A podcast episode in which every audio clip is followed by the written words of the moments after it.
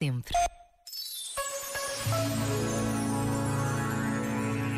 Queixamo-nos que os outros nos magoam. As palavras que dizem ferem-nos como lanças, parecem-nos duras, cruéis até. E, no entanto, quem as diz quer-nos bem. Fala-nos com verdade para nos ajudar a ver o que não vemos, para nos levar a emendar ou a evitar erros que cometemos. Ser humilde, às vezes, é isto: acreditar e aceitar que os outros têm razão quando nos apontam alguns defeitos. Já agora, vale a pena pensar nisto. Este momento está disponível em podcast no site e na app.